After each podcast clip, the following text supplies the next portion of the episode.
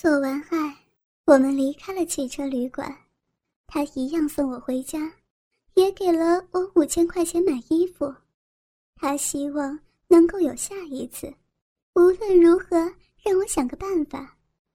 我答应他，等我想到了再告诉他。就这样的日子，这样的生活，我做了三年，换了两家公司，都是在这个行业，也存了一些钱。你问我有没有和这些老板做过两次以上的？有的，但是只有两位。一位就是上一次说到的那位经理。我跟他做了交易，一个晚上两万块。他起初觉得有点贵，但是他付了钱，还送了我一条项链。另一位是他自己拱出另一个案子，才再一次和我做爱。像我这样的女生，有过跟生意以外的人上床，餐厅的男服务生，同业的业务员。酒保、牛郎、饭店服务生、夜店认识的等等，除了牛郎一个外，其余都多多少少有经验。而且我也没有尝试过三 P，全部都是一对一。说真的，我实在没有办法忍受一个星期都不能做爱，现在更是只要超过三天，我就会受不了。我很容易兴奋。很容易湿，所以晚上一个人的时候，我常常会手淫自慰。我不知道别的女生是不是会这样，也不知道这是不是一种病。我只是知道，我必须要那样做，身体才能获得解渴。所以，我荒唐淫乱了三年。在现今的一年前，我将自己存的钱。买了一间两房一厅的十年房子，我付了头期款，再加上简单的装潢。我不要为人出钱，因为我很担心没有明天，不想为了这些东西再来争吵，所以一切都靠自己。不过以后就要靠为人养我了，因为买了房子之后就没钱吃饭了。为人还是和以前一样很体贴，他说他会养我一辈子，让我既感动又愧疚。搬进新屋之后，我们又开始每天晚上做爱，甚至上班时间留回家和他做爱，感觉一切都好幸福。我们去了巴厘岛，热带海洋使我们都不想回家，在那边。两个人悠闲地度过了五天假期，住的是海上屋，两个人几乎都是裸着身体晃来晃去，想睡觉就睡觉，想做爱就起来做爱。这间房间很大，也有面海的阳台，阳台有一个楼梯可以下到海里面。我们将房间的各个角落都有做爱的痕迹，还在阳台上做。也在清晨与黄昏的时候下到海里面做爱，真的很舒服，很刺激。回国过了两三天，为人就到新公司报道。还好，刚开始他并不怎么忙，晚上都会准时回家。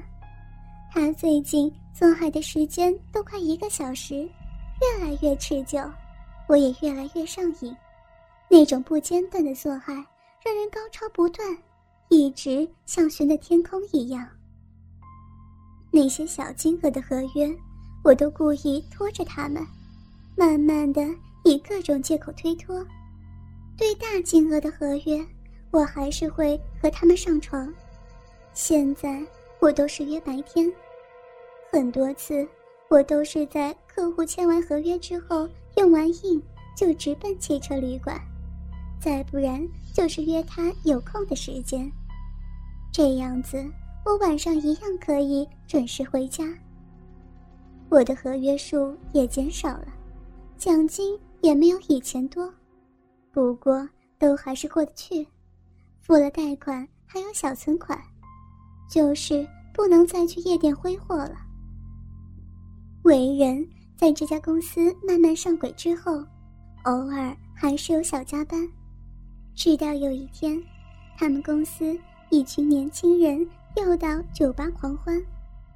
我到的时候，刚好被我看见一个女生坐在为人身边，不断的找他喝酒。我看了一下，觉得还蛮有趣的，就在隔壁不远处点了一杯酒，坐了下来，想观察看看是怎么一回事。为人也都是顺着和他喝酒。还上舞池和那个女的跳舞。虽然那个女的不是很大胆的抱着跳，不过我却看得出来，她有想要为人的感觉。等到他们回座位的时候，我才出现和为人坐在一起。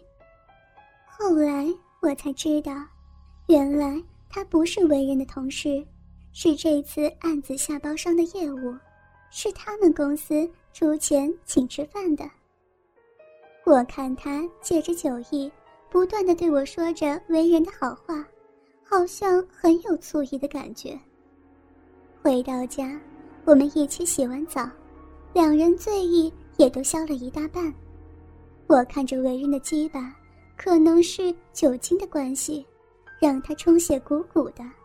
我二话不说，把他含到嘴巴里，又吸又舔，使鸡巴更加的坚挺。之后换为人舔我的骚逼，舔得我好舒服，让我的饮水又流满他的口中。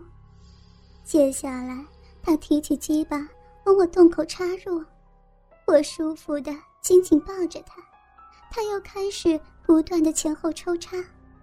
今天晚上我们换过各种姿势，就看不出为人有想要射精的感觉。我的脑袋。多次呈现空白的状态。当我跨坐在为人上面的时候，我故意问他：“那个叫小珍的业务身材也不错，你要不要和他玩一下呀？”我只想跟你做爱，不想和别人。我听他这样一讲，心里面还蛮开心的，但是。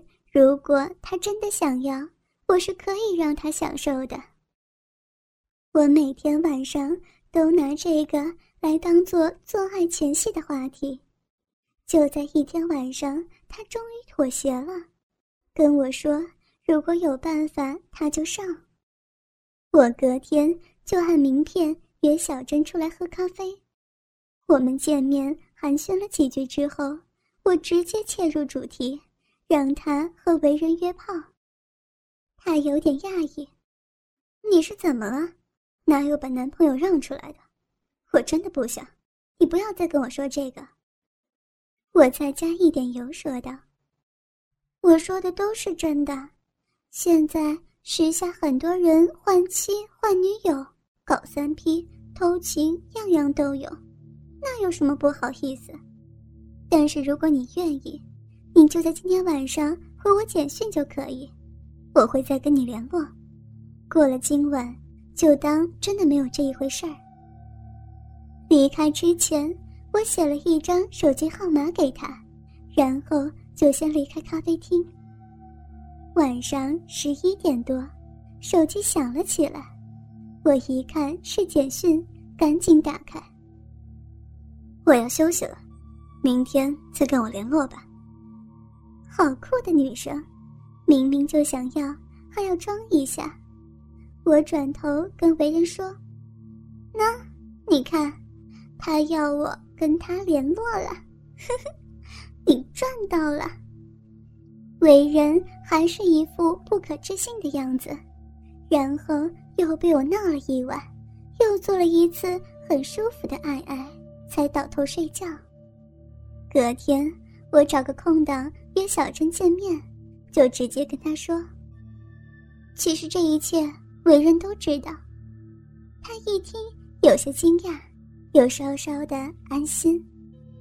我跟他提议，就这周五，让他跟为人自由去玩，只要隔天中午前让他回家就行。